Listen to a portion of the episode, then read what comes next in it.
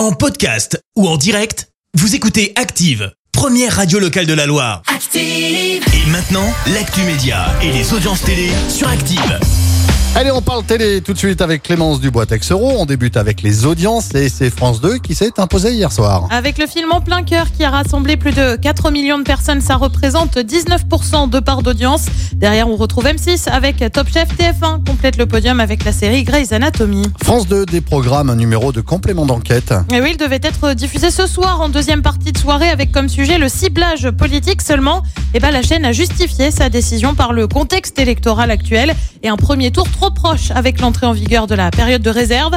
La rédaction du magazine d'enquête a fait part de sa stupeur et de son incompréhension face à cette décision.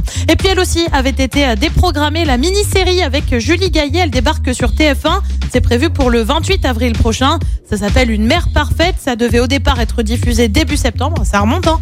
Mais la chaîne avait finalement privilégié l'hommage à Jean-Paul Belmondo.